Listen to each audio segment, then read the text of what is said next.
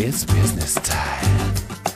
It's business time. Business as usual. Os protagonistas da gestão em destaque na RUC.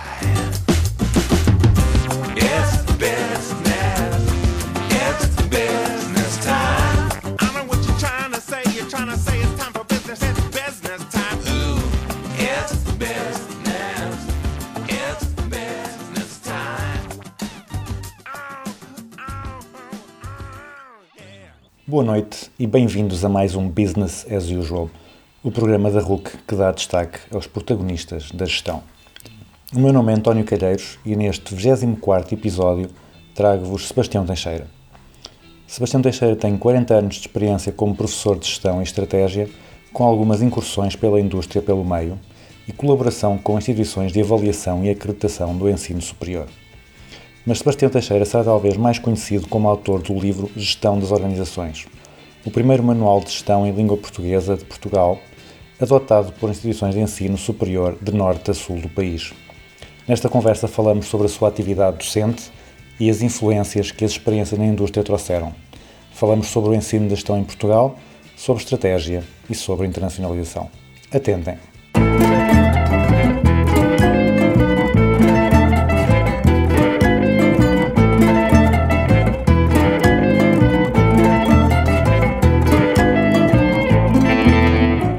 Noite, Sebastião Teixeira. Muito obrigado por estar connosco. Vamos começar por, eh, por então eh, saber um pouco de si. Portanto, sabemos que é professor de ensino superior, que é autor de um dos mais bem-sucedidos manuais de gestão em língua portuguesa. Eh, Conte um pouco do seu percurso, como é, que, como é que começou e como é que chegou até agora. Muito boa noite, António Calheiros. Boa noite. Hum, muito obrigado pelo convite. É uma honra estar aqui consigo, falar um bocadinho sobre gestão e coisas da gestão. Hum, eu, eh, portanto, comecei a trabalhar na década de 70, quando acabei o curso. Hum, comecei a minha atividade como técnico bancário hum, e ligado, portanto, o, o- tipo de, de atividades tinha que ver com mais com empresas do que com banca. Eu de banca praticamente nunca cheguei a saber grande coisa, ainda hoje não sei, mas de empresa, portanto empresas ou participadas ou, ou empresas eh, com eh, avultados empréstimos da parte do banco. E portanto eh, era um gabinete de estudos composto por a volta de 15 economistas e eh, analisávamos e, hum, e fazíamos auditoria eh, às empresas. Uh, posteriormente, ao fim de, algum, dois, três anos ou isso, fui então chamado para a administração de uma empresa em, dificuldades, uma empresa em que era participada, ou melhor, os acionistas dessa empresa eram os mesmos acionistas do banco, e, e portanto fui eh, convidado e aceitei o convite e lá estive, portanto, a tentar eh, resolver o problema, um problema financeiro grave que havia, que tinha que ver com uma insuficiência de capital próprio, capital social designadamente. Pronto, lá preparamos o processo, só que depois aquilo demorou um bocado, mas enfim, lá acabou por se fazer. Portanto, depois disso, estive na, na outra empresa maior, de facto, fui chamado novamente pela administração do banco para resolver o problema, concretamente a Mabora, eh, que também estava com um problema grave financeiro e também um bocado do género, que era mais porque os empréstimos, naquela altura, as taxas eram muito elevadas eh, estavam a complicar a situação do banco, da, empresa e até do banco. E, e portanto, também tive- tivemos sorte, eh, conseguimos fazer um aumento de capital na Bolsa, portanto, as coisas correram bem. Hum, e, entretanto, fui chamado para outra empresa que também estava com problemas, que era uma empresa, mas aí não problemas, eram mais problemas a nível pessoal. E hum, eh, como administrador delegado da Leasing Invest, que era uma empresa, eh, uma leasing, ligada a vários bancos, entre os quais o Banco Borges, que era onde eu estava. Pronto, da- daí eh, acabei por, hum, por algumas, algumas desinteligências, portanto, enfim, alguma dessintonização de estratégia, digamos assim, hum, sair da órbita da banca e hum, fiquei só, então, na docência. Docência é essa que comecei exatamente passados uns dois anos de entrar no banco, mais ou menos. Uh, portanto, convidaram-me para o, o escape que tinha acabado de entrar no ensino superior. Na altura ainda não, era, não havia Politécnico, era o ensino superior, portanto, com autonomia. E uh, pronto, estou, portanto, lá estive durante vários anos.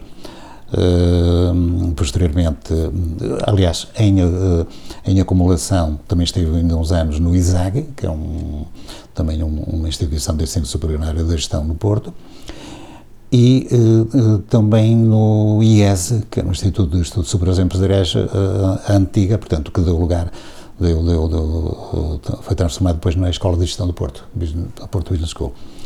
Estava lá a frequentar o, mestrado, o, o MBA e, simultaneamente, a, a lecionar a gestão, num curso de gestão para empresários.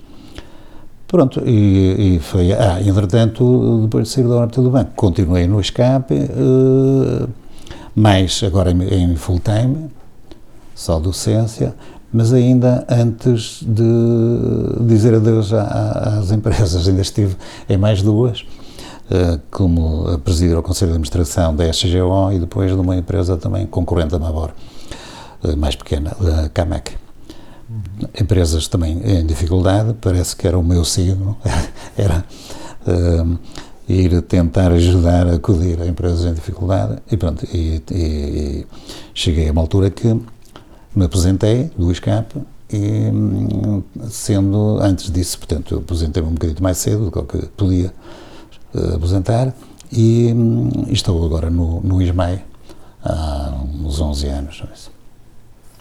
Portanto, isso está mais de 40 anos como, como professor Sim, ensino é, superior. É, muitos anos, não é?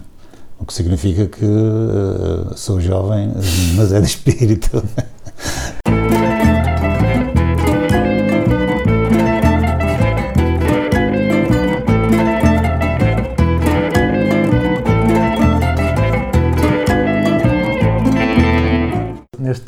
mais de 40 anos, que disciplinas é que já lecionou e quais é que gosta mais e quais é que gosta menos de lecionar? Olha, eu, eu aqui também, também tenho uma, uma situação curiosa. Eu acho que ao longo da minha vida tive um bocado de sorte, uh, até nisso. Eu comecei a lecionar um, teoria da contabilidade, portanto, contabilidade, no escape, nos primeiros anos. Por acaso, não é um, um, um tema, uma área que eu me sinta muito uh, vocacionado e que, que gostasse imenso, mas, mas, gostava, eu gostava acima de tudo de ensinar e, portanto, e, e aliás, fez-me bem naquela altura, porque a melhor maneira de nós aprendermos é termos que nos preparar para ensinar.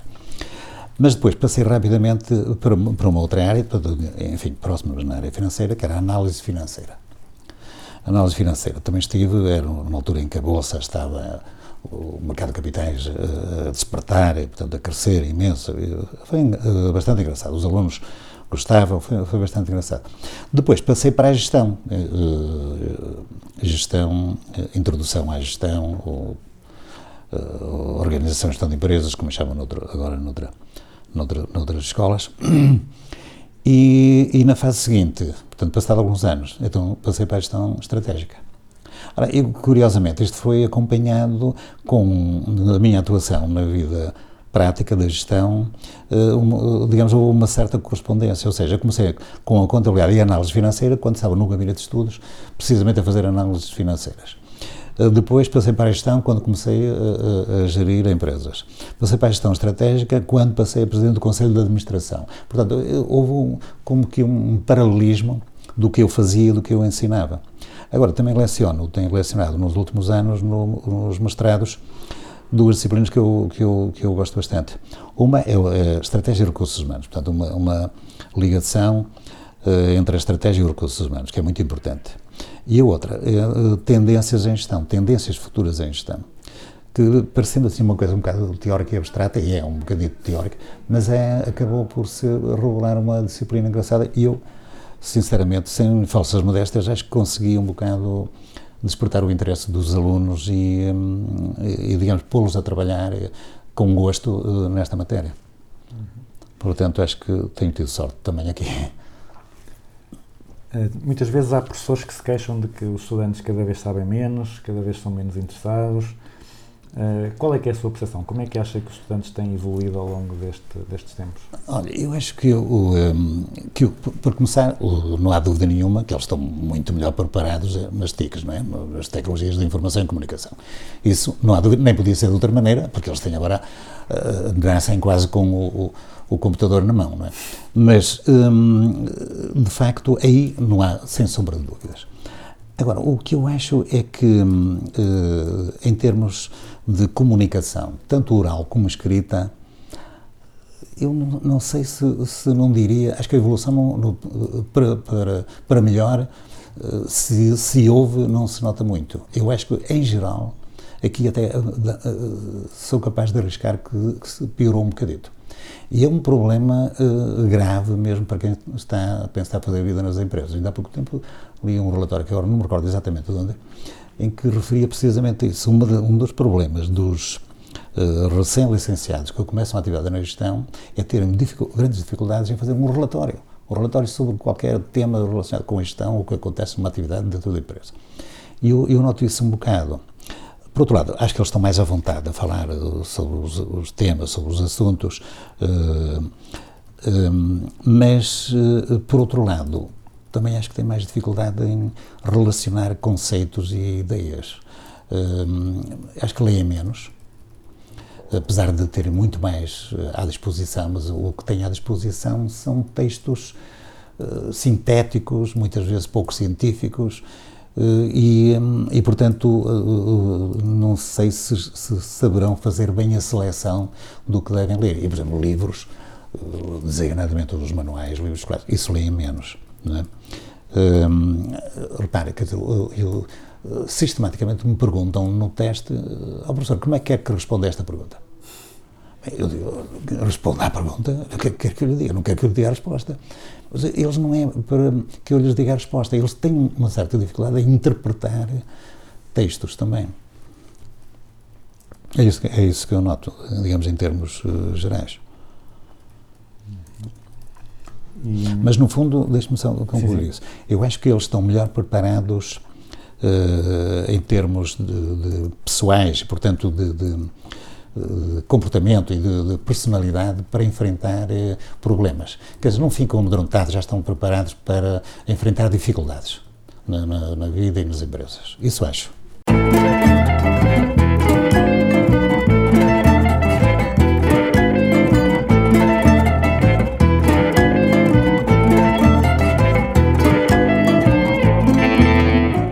Agora olhando para, para o outro lado da, da educação e do, ensino superior, portanto, também costuma colaborar com a, com a A3ES, a Agência de, de Acreditação do Ensino Superior. Portanto, olhando agora então para o outro lado, não para os estudantes, mas para as instituições de ensino, eh, como é que também avalia a evolução de- do, do ensino superior eh, ao longo da, da sua carreira?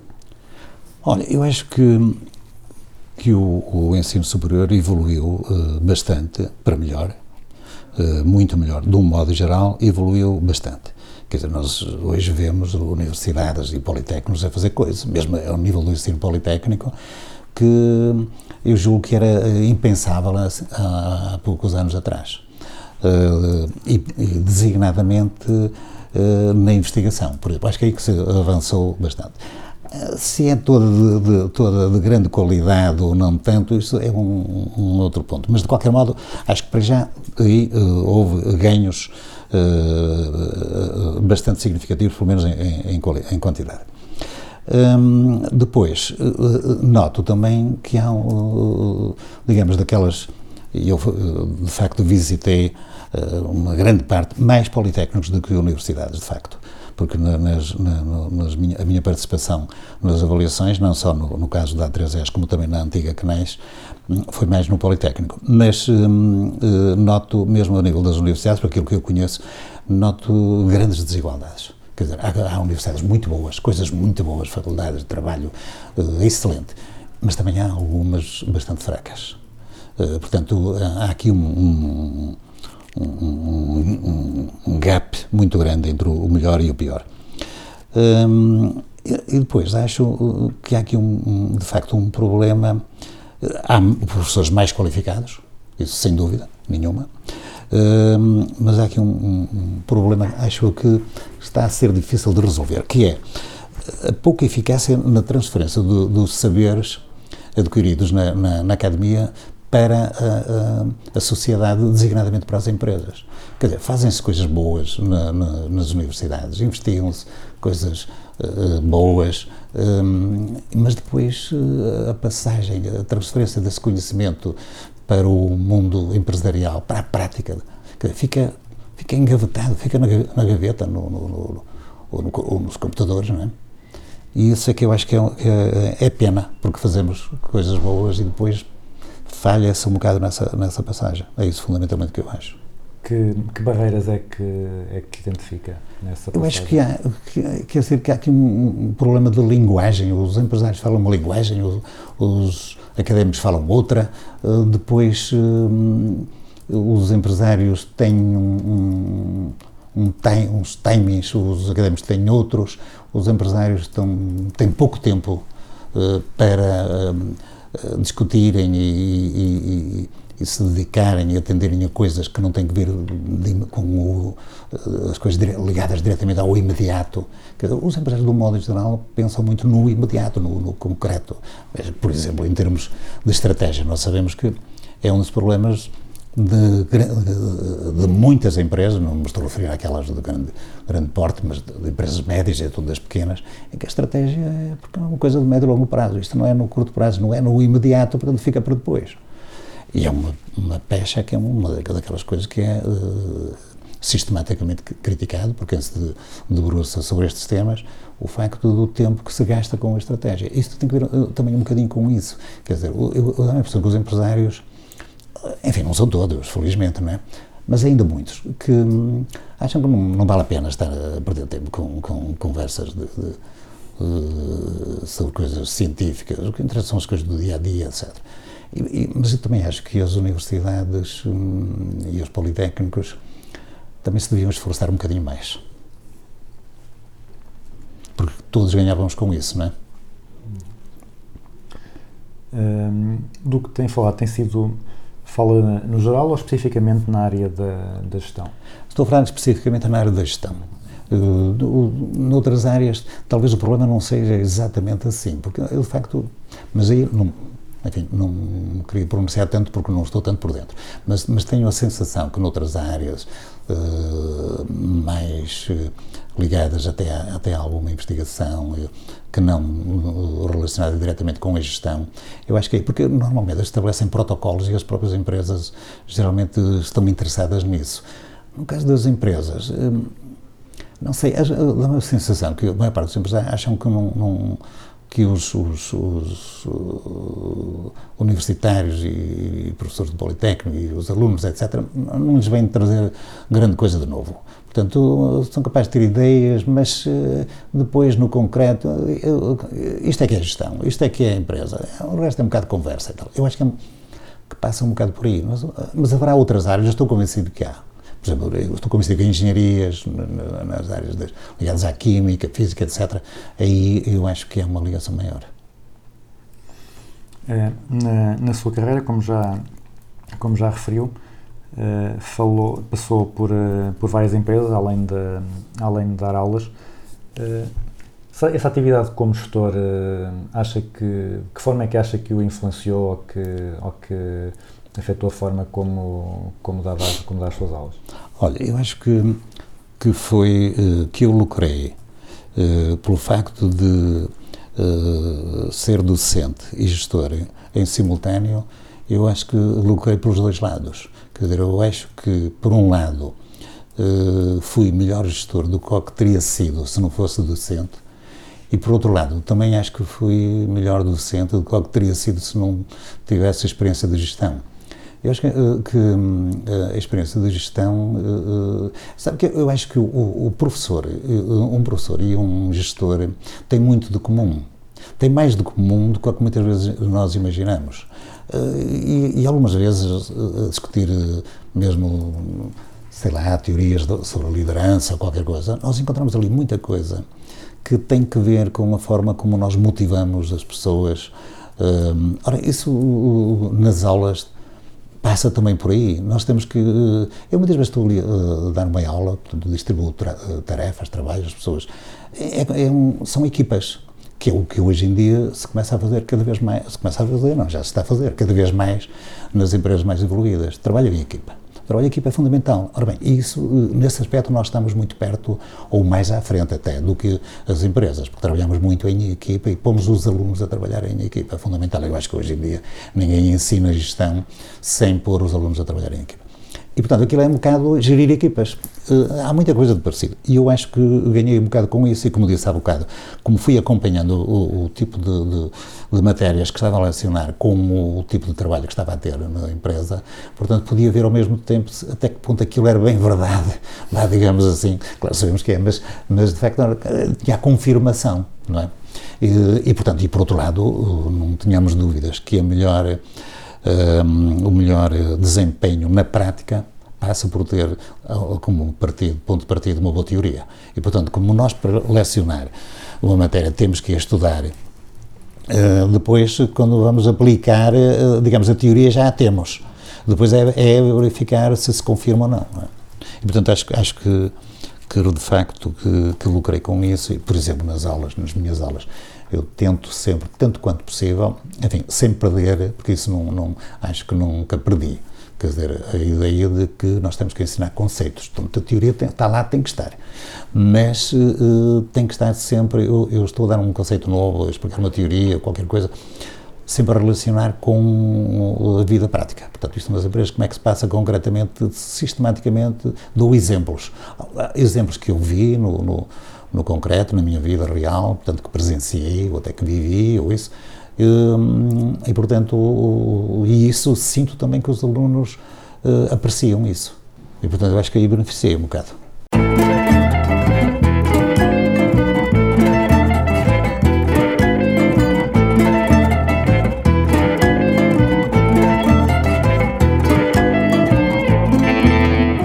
Dá aulas em licenciaturas e em pós-graduações eh, e mestrados também. A que nível é que gosta mais de dar aulas e porquê? Olha, eu, eu, eu gosto de dar aulas uh, nos dois níveis. Uh, eu gosto muito de dar aulas, mas talvez goste mais das aulas de mestrado, porque hum, acho que é um desafio maior.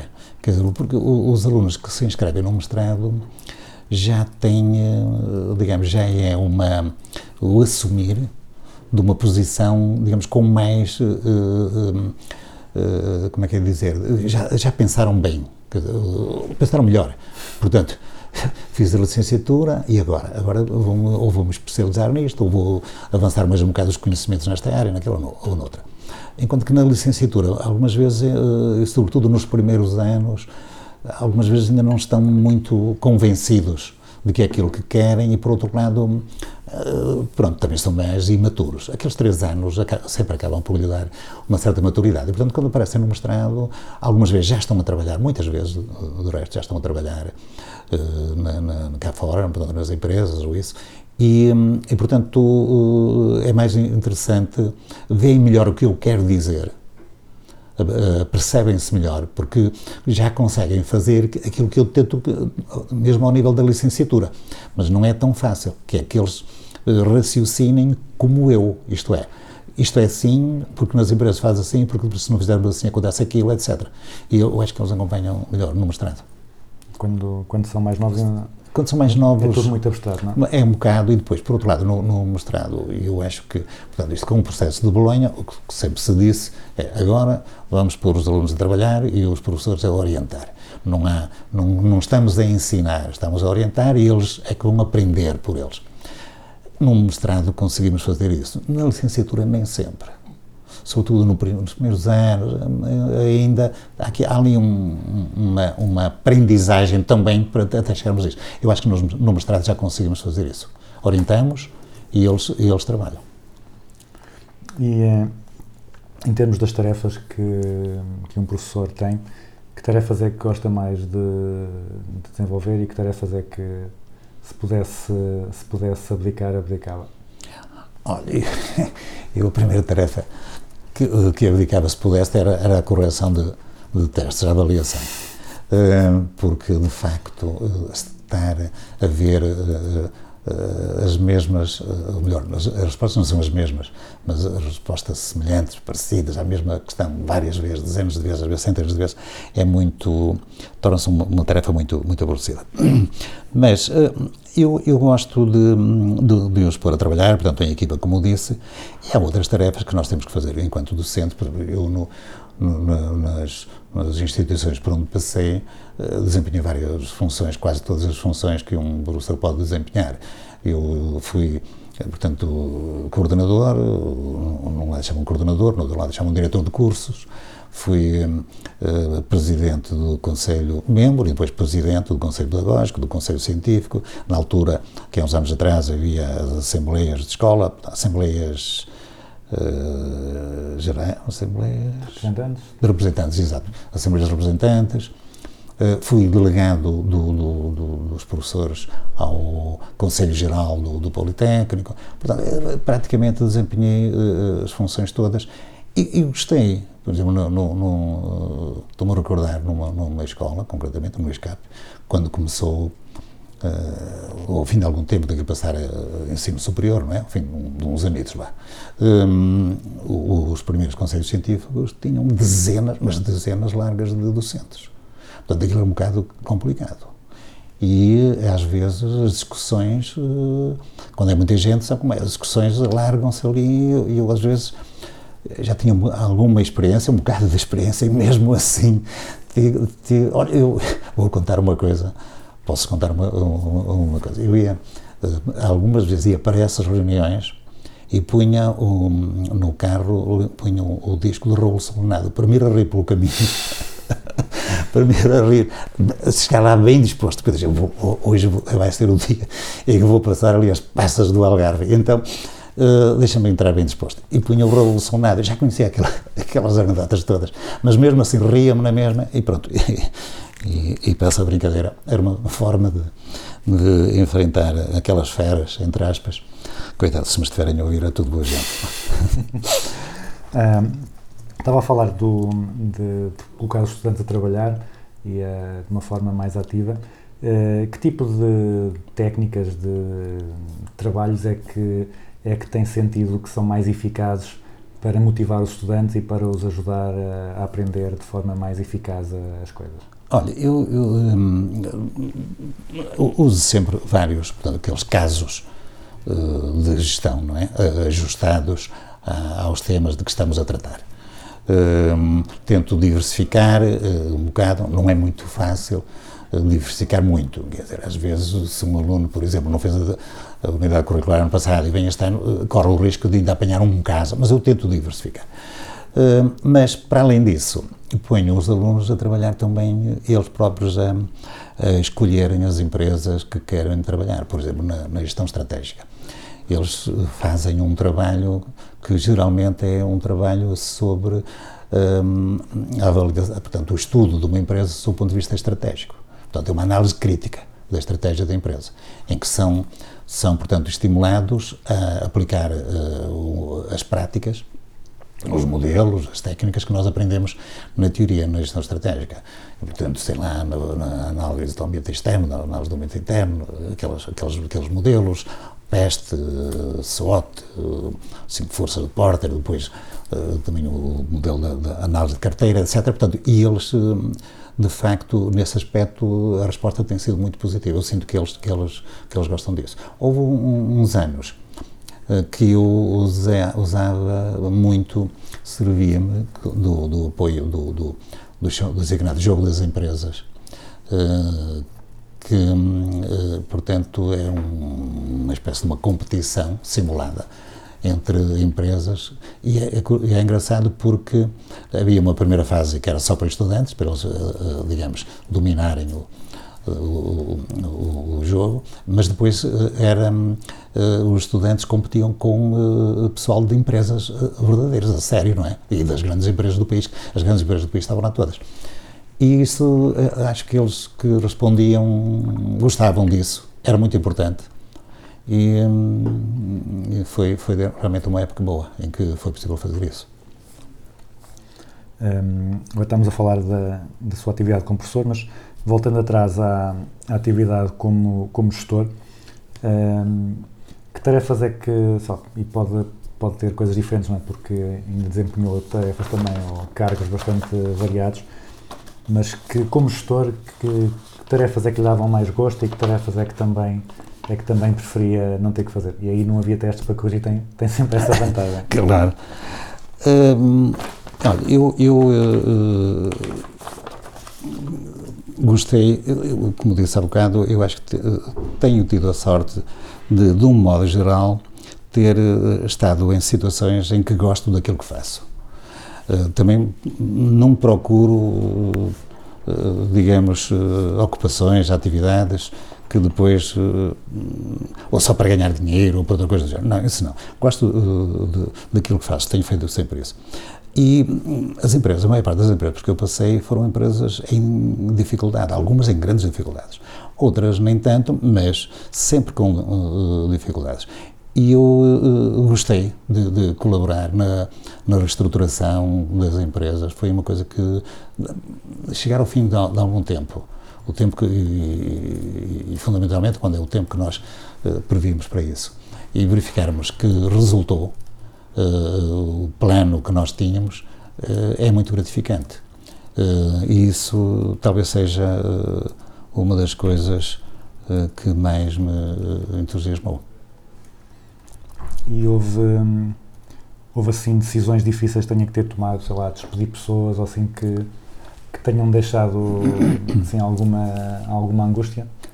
Não, olha, em termos de despedimento, só de facto não, não tive, eh, digamos, grandes, eh, género dizer agora vamos fazer aqui um despedimento, ou fechar este setor, ou aquilo, não, isso nunca tive.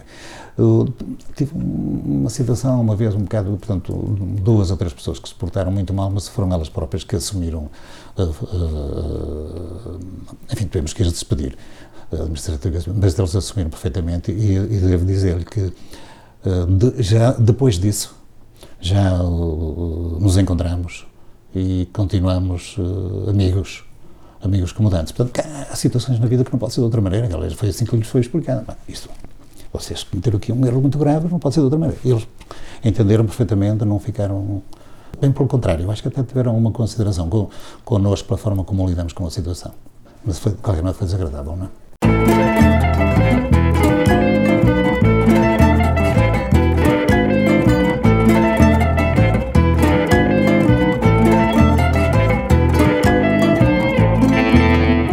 Passando agora o, aqui o, o tema para, para, o- para o seu doutoramento, portanto, fez sobre a internacionalização de empresas de calçado, que era, portanto, já foi há, há quase 20 anos, não é? há 15. Sim, É. 17, 18, assim uma coisa. Quais é que foram as principais conclusões de- desse trabalho? Ora bem, o, o trabalho da minha tese de- era sobre eh, estratégias de internacionalização e era sobretudo baseado em, em dois, em dois pontos. Hum, portanto, isto é em, em- linhas gerais, não é? Primeiro, saber se eh, as empresas eh, do setor do calçado se internacionalizavam, tinham alguma estratégia, digamos, generalizada, comum, de- de- de- na internacionalização e, eh, designadamente, se estavam eh, receptivas, se já, se já estavam a praticar estratégias colaborativas, alianças, redes, etc. Ora bem, uma coisa curiosa foi um trabalho eh, que me deu eh, muito prazer em fazer. Eh, constatei, portanto, que as empresas do setor do calçado estavam em franco crescimento em termos, eh, portanto, a aumentar grandemente as exportações, mas eh, também estavam a melhorar extraordinariamente a qualidade e estavam eh, numa transição de estratégia, de estratégia de custo para estratégia de diferenciação. É curioso, mas era uma situação mesmo curiosa, aquilo notava-se mesmo. Hum, o- o- na fase inicial, eh, eh, as empresas do setor do calçado, por exemplo, iam a feiras, concursos, etc. Quando eram provas cegas, ficavam sempre nos primeiros lugares, eh, os portugueses. Mas quando se dizia que era uma empresa portuguesa, ficava pior eh, classificada. E isto ficava, desgostava as pessoas que se queixavam. "Não, então, não sei o quê." Ora bem, pronto, isso tem que ver com a imagem que havia de, de Portugal em termos de industrialização e até do comércio externo, não é? Designadamente até no setor do calçado. Então, portanto, eh, as pessoas viviam, era na base do, do, do, do custo, estratégia de baixo custo. Depois, houve aqui um, houve uns apoios realmente estatais, da, da União Europeia também para investimentos e o, o os investimentos até era mais em investimento eh, em capital humano, portanto mais para formação, etc. Mas ele foi utilizado também nisso, mas também algum em investimento em capital fixo, em, em, eh, em, eh, investimentos técnicos. E isso levou o quê? Levou a um desenvolvimento relativamente grande dos próprios fornecedores de equipamento, a tal ponto que ficaram depois eh, com uma projeção, mesmo a nível internacional, a fornecer equipas. Em Itália, por exemplo, que era, que era um, um setor, uma, uma- um país muito à frente em termos de calçado, e, eh, e portanto, isto fez, fez crescer, aumentar ainda mais e aumentar também a qualidade. Quer dizer, equipamento novo, formação, por exemplo, a Associação Empresarial do setor do calçado é de facto um- muito dinâmica. Eh, tem centros de formação, eh, três ou quatro centros de formação, em Guimarães, Felgueiros, ali em Sejão da Madeira, isso. E, eh, e, de facto, sempre desde o princípio apoiam muito.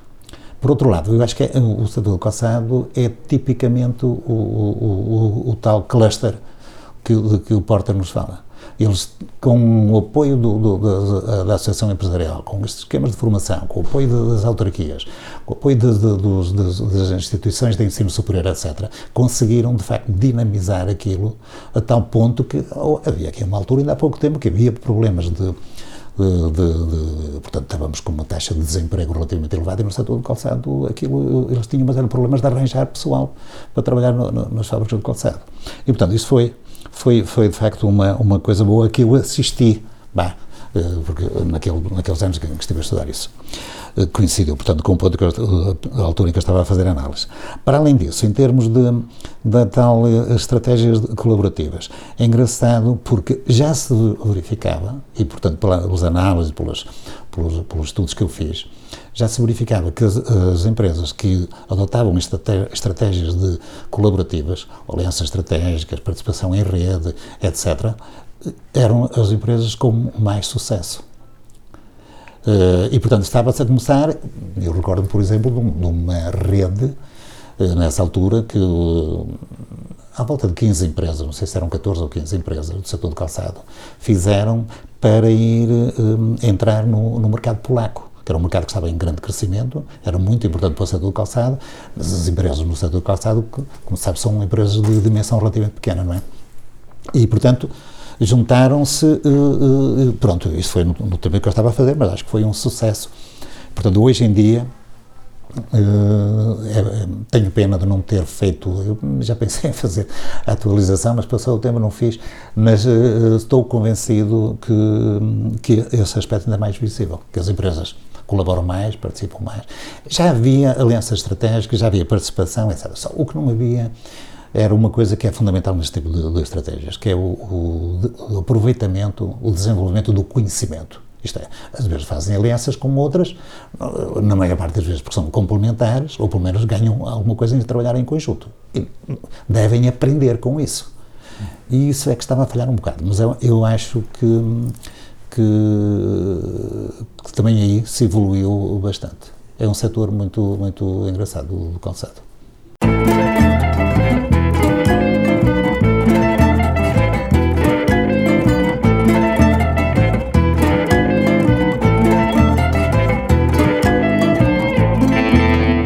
Tanto para o calçado ou no geral, para, sendo Portugal um país eh, pequeno, a internacionalização acaba por ser eh, uma obrigação. um- Ah, Sem dúvida, eu acho que sim. Quer dizer, hoje em dia, aliás, a internacionalização está cá, não é? Nós temos cá, eh, nós aqui em Portugal já estamos a concorrer com empresas estrangeiras, portanto não, não podemos fugir. Quer dizer, não é, hoje em dia não é pode-se fugir à internacionalização. Agora, eu- eu- mas eu acho que, que as empresas assumiram isso e, e, portanto, eh, digamos que procuram mesmo a internacionalização.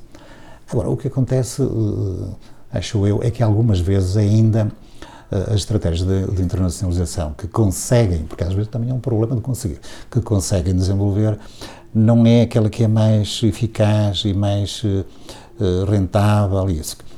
Estou-me a referir concretamente ao caso da subcontratação. Ainda há muita subcontratação, e mesmo até nos setores tradicionais eh, de produção, e eh, empresas estrangeiras que subcontratam empresas portuguesas para produzir baixos, a baixos custos com a marca deles.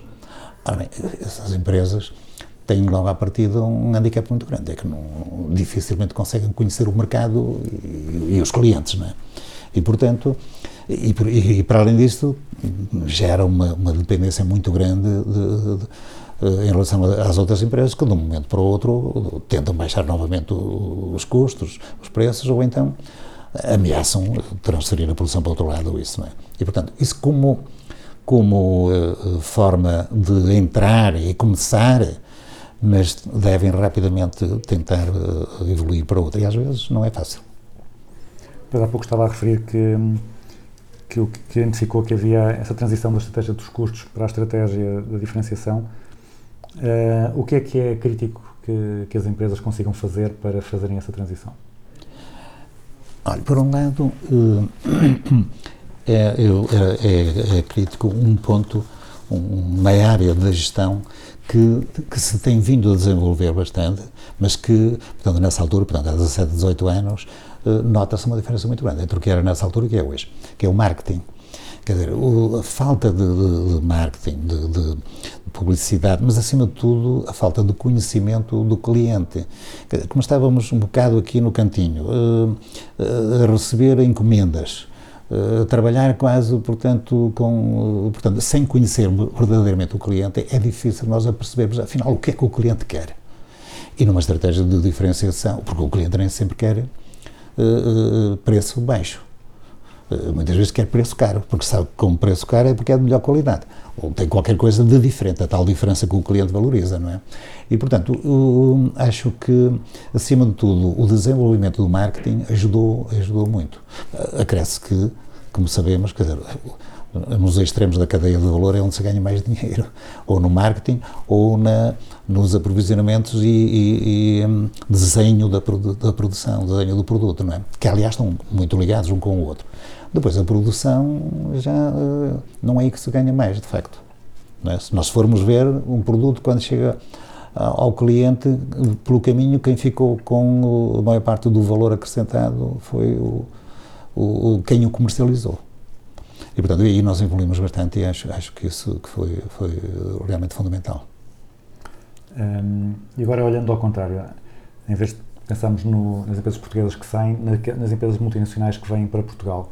Portugal é um país que, hum, que recebe bem, é um, é um país apelativo para as multinacionais? Eu acho que é. Acho que é. Enfim, haverá, haverá outros, eventualmente melhores, mas acho que sim.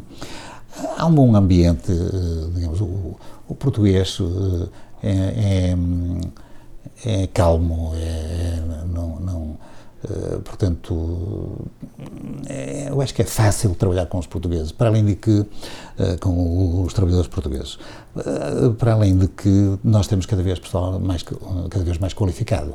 Isso também é importante. Não é só. Eu acho que as empresas estrangeiras já não para- só para Portugal só pelo, pelo, pela mão de obra barata. Também já vêm por eh, mão de obra qualificada. Eh, e em muitos aspectos já temos. Por outro lado, há uma certa estabilidade nos últimos tempos, uma estabilidade política eh, e não só social eh, que se verifica e que é sempre apreciada, não é? Hum, agora, há alguns aspectos que nós temos que melhorar bastante, não é? E eles são quase todos os dias são referidos, mas a verdade é que uma coisa é referi-los, outra coisa é, é pôr as coisas a funcionar. Um deles é a burocracia. Quer dizer, nós continuamos com uma burocracia muito. as coisas complicam-se muito para, para decisões que podiam ser muito mais simples. Depois, a justiça, lenta. Problemas para resolver e as empresas estrangeiras, a maior parte delas não têm estes problemas noutros países e, portanto, estranham e, e isso acaba por ser um aspecto negativo, não é?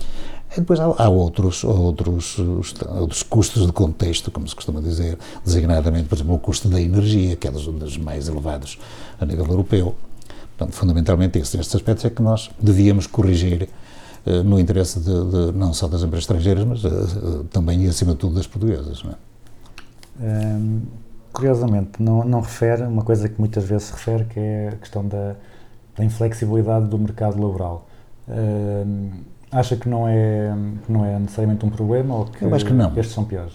Eu, eu, eu, sinceramente acho que há duas coisas em relação a isso que eu hum, sou um bocadinho uh, cético, uh, não concordo em, em absoluto, não concordo, não concordo totalmente, quer dizer, evidentemente que haverá alguns mercados mais flexíveis do que o nosso, mas o nosso já é muito, muito flexível.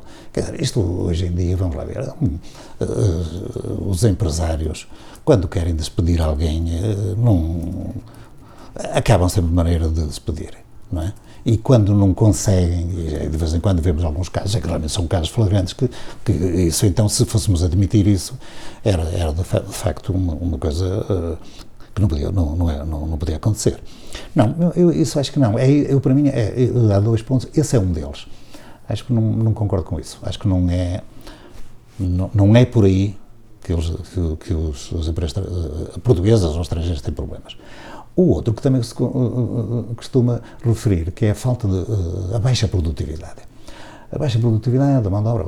Ora bem, e o que eu acho é que muitas vezes a produtividade baixa ou mais alta de, eh, das empresas não tem tanto a ver com a, a produtividade específica do, da mão de obra, do trabalho, do trabalhador, mas mais com a produtividade, portanto, a produtividade global.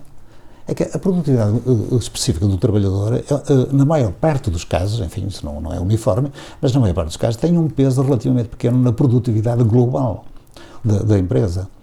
E, e, por outro lado, hum, hum, hum, como é que eu ia, ia dizer? Hum, por outro lado, hum, essa, essa falta de produtividade global muitas vezes está na própria gestão. E isso nunca se fala, ou fala-se muito poucas vezes. Aquilo que estávamos a, a- a dizer há um bocado, alguns empresários também não se preocuparem muito. Por exemplo, quando os empresários, ou até gestores, de um modo geral, não fazem, não fazem tanta formação como deviam fazer. As coisas estão, a mudar sistematicamente na área da gestão, em todas as áreas, não é? Mas na área da gestão estão a mudar e as pessoas não, não, não precisam de fazer, de se irem atualizando, fazendo formação. Claro que precisam, mas não fazem tanto como isso. E nós sabemos que ainda há muitos empresários, enfim, não são todos, felizmente, senão, mas eh, ainda há alguns empresários que têm uma mentalidade eh, que está, que diabo, está um bocadinho eh, ultrapassada. Isto era, li aqui há tempos num livro, não recordo em qual livro que foi. Estamos a fazer gestão, digamos, com, e convictos, e estamos no século XXI, mas usando os processos do século eh, XIX ou do século XX. E isso ainda acontece um bocado.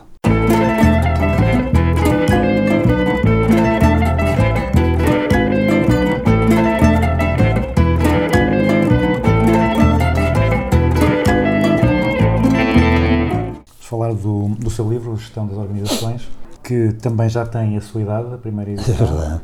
Na altura foi para aí o primeiro livro de gestão em português de Portugal, ou não? Uh, não, acho que não foi o primeiro, mas, mas foi provavelmente, um, um, em termos de manual, mesmo aquele que se. Acho que eu tive um bocadinho de sorte, aquele que se ajustava mais àquilo que na maior parte das escolas é, uh, era ensinado. E, portanto, ou seja, as escolas. Portanto, cada uma tem os seus programas, não são exatamente iguais, mas no fundo há, há muita, muita semelhança. E, portanto, e, e viram no meu livro que estava lá um bocado daquilo que eles queriam que os alunos estudassem, é? E por outro lado, julgo também eh, que consegui, enfim, sem falsas modéstias, mas que consegui, eh, que às vezes não é tão fácil como parece, eh, que é eh, explicar eh, de forma simples aquilo que às vezes é um bocadinho complexo. E mu- muitas vezes o que acontece é que nós complicamos as coisas simples. E eu tentei simplificar aquilo que, não, que às vezes não é assim tão, tão simples. E, e, portanto, numa, uh, numa linguagem acessível, com uma linguagem acessível, com exemplos práticos, uh, os alunos, uh, uh, digamos, entendem melhor e estão, são mais receptivos a ler, a ler o livro. Eh, como é que surgiu o livro? Foi. Olha, o livro é, um- é uma história também engraçada, que aí também foi uma questão de sorte. Hum, eu estava a preparar o, o- um curso para professor coordenador. E, e, portanto, tinha que apresentar qualquer coisa escrito, investigado, isso. Bem, naquela altura, no- sobretudo no Politécnico, nós não tínhamos propriamente gabinetes de investigação, centros de investigação ou isso. Eh, Não havia, havia poucos doutorados, portanto havia pouco pessoal a fazer investigação e nestas coisas, como sabes, trabalha um bocado em rede. Eh, Se não tendo aqui ao meu lado mais ninguém, eu sozinho e tal. eh, eh, eh, e então eh, eh, es- escrevíamos alguma coisa, mas não havia, também não havia grandes revistas em número suficiente, revistas científicas, em que nós no- nos pudéssemos arriscar eh, a publicar. E então íamos publicando qualquer coisa. Dizer, a maior parte dos colegas que faziam, publicavam um livrito ou isso. E muitas vezes pagavam ao editor, em vez de ser o editor a pagar direitos de autor, pagava só o editor para ele fazer não sei quantos exemplares e tal, que se distribuíam pelo. E eu estava a, a pensar fazer uma coisa daquele género, porque, enfim, não era conhecido como autor, vou publicar um, livro e tenho aqui já umas coisas, uns apontamentos eh, que eu acho que, que- que vão dar aqui uma coisa interessante e vou publicar. E estava a tentar ver onde é que eu vou publicar. E eh, eh, surgiu numa conversa num evento que houve, acho que foi no Instituto Superior de Engenharia. Um, portanto, um colega, um, ele não, não acabou o curso, mas andou comigo na faculdade, que estava na Macroil, na área comercial da Macroil. Estávamos a falar e eu contei a história. Eu eu pensava fazer assim, uma coisa assim. Ah, a Macroil está à espera, de, está à procura de uma coisa destas. Eu disse, "Ah, mas isto não é. Eu não escrevi para Macroil, eu, eu escrevi uma coisa eh, muito simples. Ah, mas manda-me isso, traga-me isso que eu vou, eu vou, vou apresentar. E Bem, tu deixa-me dar aqui mais uns retoques, enfim, para, para preparar isto um bocadinho melhor, mas mesmo assim, Macroil é Macroil, que diabo. Manda- Manda-me isso que eu estou, eles estão à procura e tal. Pronto, e assim foi. Eu fui para a Macroil. A Macroil, curiosamente, faz uma coisa que fazem eh, normalmente até as empresas, enfim, de, de outro nível, mas de, de investigação, os, as revistas de investigação. O livro para, vai para apreciação eh, a uma comissão composta por três, três eh, pessoas qualificadas da área, normalmente professores universitários, investigadores, mas que não sabem quem é o autor. Portanto, é, é confidencial. Nem eu sei quem são, nu- nu- nunca soube, desconfio de um ou isso, mas nunca soube quem foram os, os, os meus críticos, não é? E, portanto, pronto, sendo senhor que, que, que tinha pé- pés para andar, portanto, fizeram lá uma, uma outra sugestão, que eu até achei muito bem, e pronto, e assim foi, o livro começou.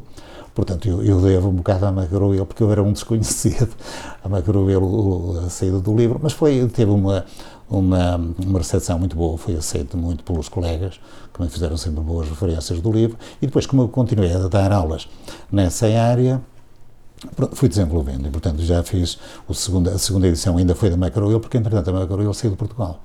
Foi, então ficou em Espanha, portanto, eu, eh, portanto era a Macroel Ibérica, era Portugal Espanha. O segundo, a segunda edição já foi eh, em Espanha e, e depois eles também saíram de Espanha. Então a terceira edição já fiz aqui com eh, a Escolar Editora, portanto com uma, uma portuguesa. E agora estou a preparar a quarta. Muito bem. Ahm, no, no livro também estava há pouco a dizer que, que tenta colocar, eh, tenta adequar aos interesses dos estudantes com exemplos, etc. Quero partilhar um pouco como é que foi esse, esse processo de, de pensar o que é que seria interessante para os estudantes? Eu, eu, portanto, eu, eu faço um capítulo e penso, bem, agora vou eh, ver aqui, por um lado, enfim, ninguém inventa, eu ia dizer, ninguém inventa nada, alguns inventam alguma coisa, mas no- normalmente o avanço do conhecimento faz um bocado por irmos a partir daquilo que já está feito e depois melhorando, não é? Ou relacionando, ou relacionando, ou isso, pelo menos nas nossas áreas. Então, desde logo, portanto, eh, aprendendo com os, os bons livros já eh, feitos, elaborados, não é? Normalmente como, como, eh, são em língua inglesa. Portanto, a escola anglo-saxónica ainda, é- ainda é a que predomina. Hum, e, portanto, com, é uma boa aprendizagem, Mas eh, depois eh, fazia, eh, fiz uma coisa que era que eu acho que foi, foi interessante, que foi eh, arranjar e colocar exemplos práticos, casos de eh, empresas portuguesas que nos digam qualquer coisa. É claro que na maior parte dos casos não aparece o nome da empresa portuguesa, o verdadeiro nome, nem o nome das pessoas, mas o, o 99% dos casos são casos reais. Aquelas pessoas existiram, aquilo passou-se e passou-se em empresas em Portugal não está lá o nome porque não estava autorizado a pôr e, e além disso E também não não, os não tem interesse, interesse e em alguns casos até seria desagradável, não é? Porque no fundo aquilo é para ser criticado, não é? E portanto foi um bocado isso e os alunos apreciaram casos relativamente pequenos porque se repararam a maior parte do- do- dos livros anglo-saxónicos, não são todos, mas uma grande parte, tem casos, muitas vezes até parecem mais no fim, mas são casos enormes. Aquilo é para, para estar ali a desenvolver durante várias aulas, ou levar para casa e preparar, ou não sei o quê. A minha ideia foi fazer casos, para, casos práticos para, em aulas práticas, eh, serem eh, analisados, estudados e comentados.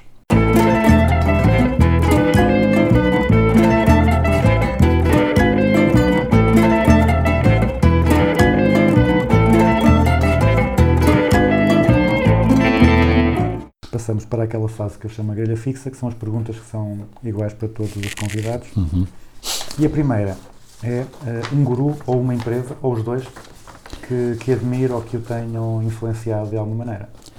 Olha, a empresa, eh, eu vou, vou nomear, eh, estou a pensar numa empresa portuguesa, Cafés Delta, que tem um, um empresário, um gestor empresário que, que eu considero fora de série, série o Rui Nabeiro.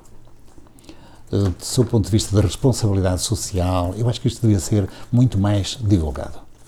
Como, como guru, hum, eu quando sai algum livro deste autor vou logo a correr comprar, é o Mitzberg. Pronto, ele eh, já não é nenhuma criança, deve ser quase da minha idade ou mais, mas, mas de facto é um, tem uma faceta que eu acho curiosa. Ele hum, é um, um, eh, um descontente eh, natural, ou seja, ele é um crítico, tem que criticar e de vez em quando lança assim uma pedrada no charco exagera. Muitas vezes exagera, não é?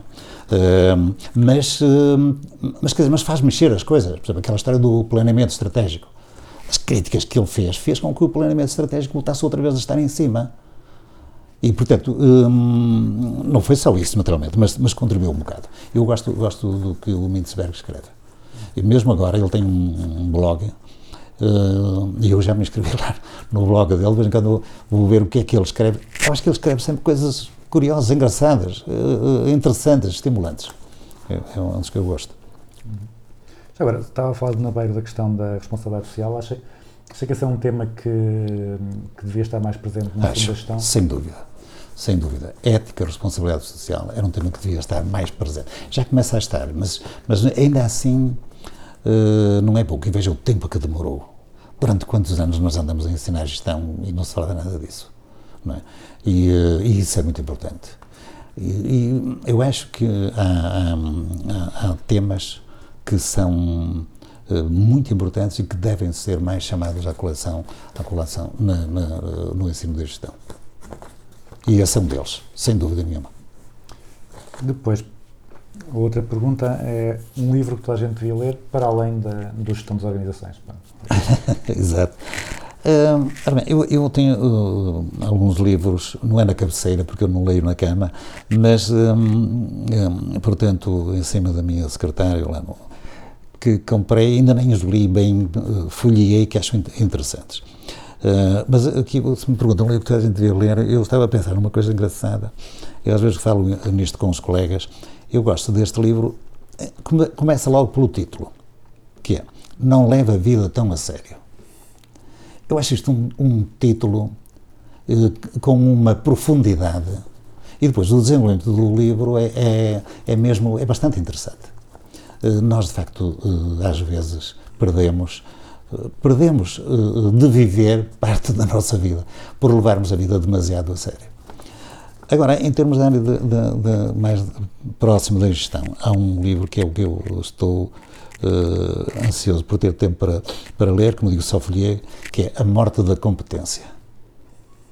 A Morte da Competência, portanto, que o, o autor é um cientista, julgo que é médico, professor universitário, e que aborda o tema do populismo eh, associado a, a uma, a uma ideia e uma, uma, uma forma de, de, de- estar e de falar e de praticar na vida que é eh, a crítica permanente à ciência, às elites, às coisas rigorosas e, portanto, hoje em dia parece que o, que, o, o, o- que ganha, o que, o, o- que está a dar, como se costuma dizer, é fazer críticas mesmo sabendo que não são verdadeiras.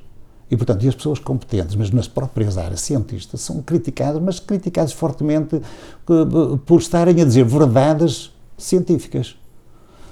E acho que é, é interessante. É, é, É é, aquela ideia do quem, quem tem protagonismo não é quem tem razão, mas sim quem grita mais alto. é? exatamente. E quem grita mais alto, geralmente são os mais ignorantes. Terceira pergunta. Um conceito ou uma prática da gestão que vê mal compreendida ou mal aplicada eh, por aí?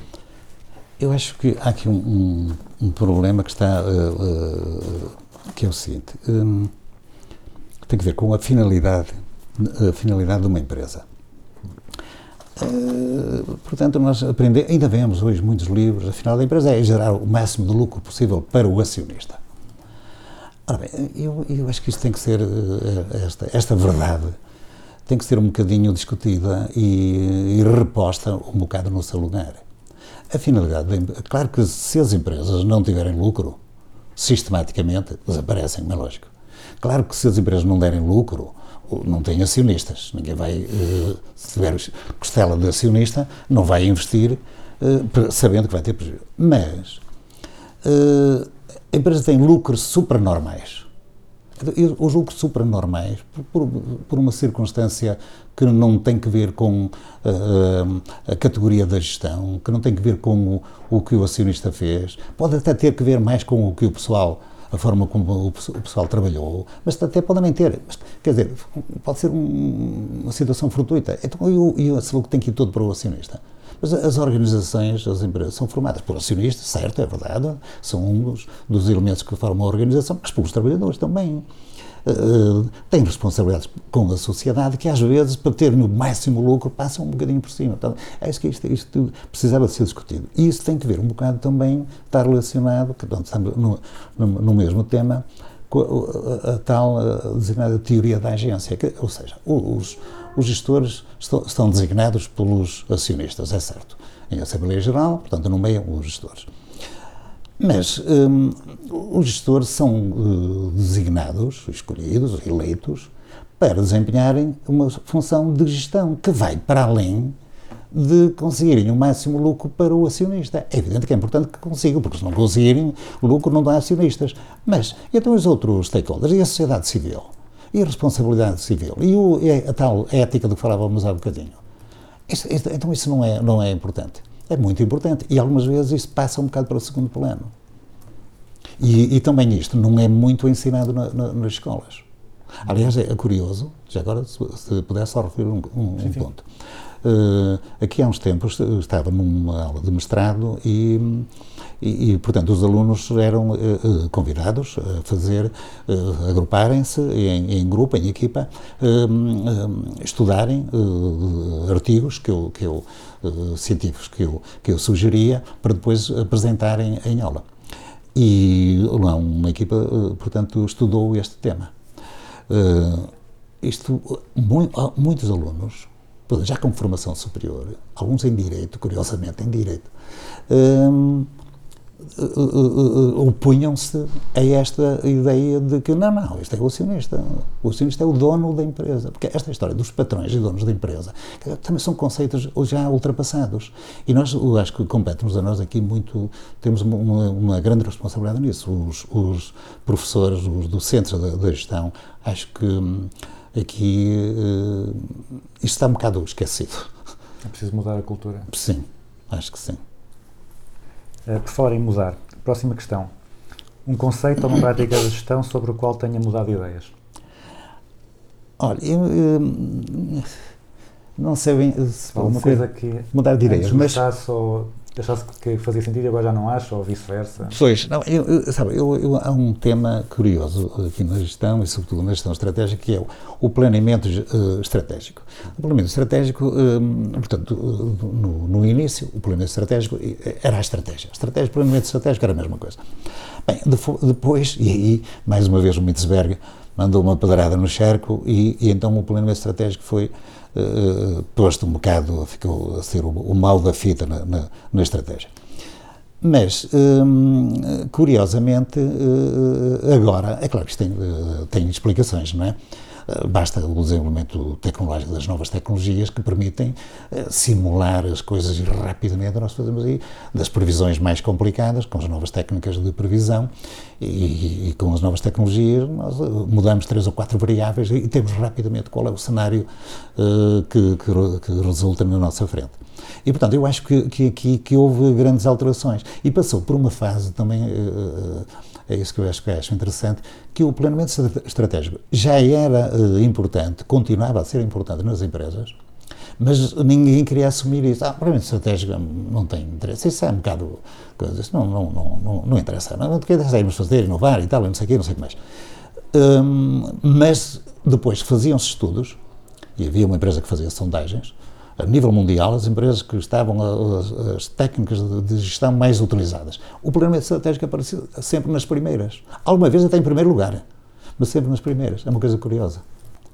Agora, imagino que eh, podia escolher uma frase, uma, uma ideia para ser afixada em, em cartaz, em, eh, à entrada ou à saída de todas as escolas de ensino superior de, de gestão do país.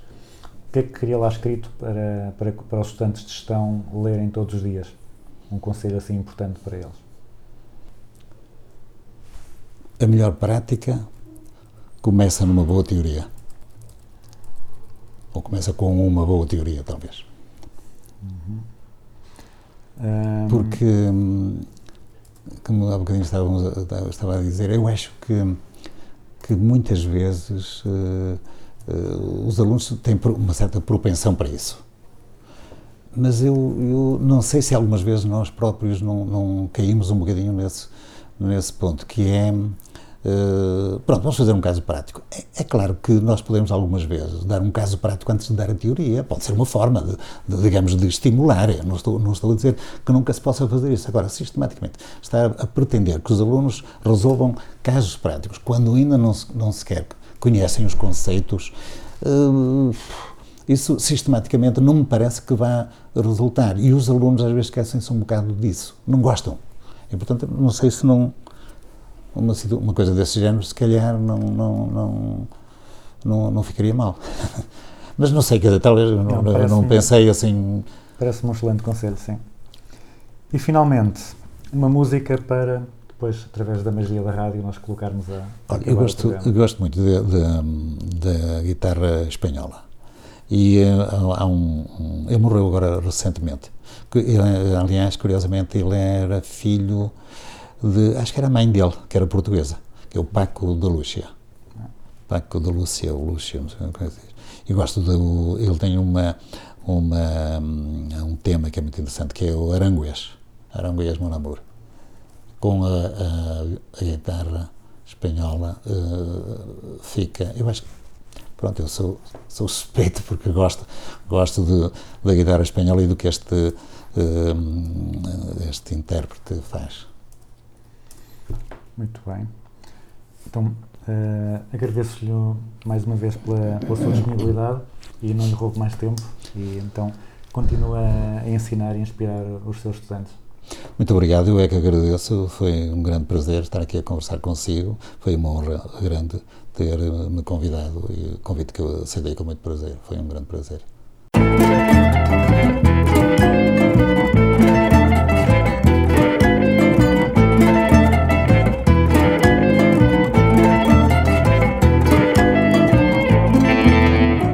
E termina assim o 24º Business as Usual com Sebastião Teixeira. Uma conversa muito rica e bem disposta. Nós voltamos daqui a duas semanas. Fiquem agora com Paco de Lucia e o concerto de Aranjuez.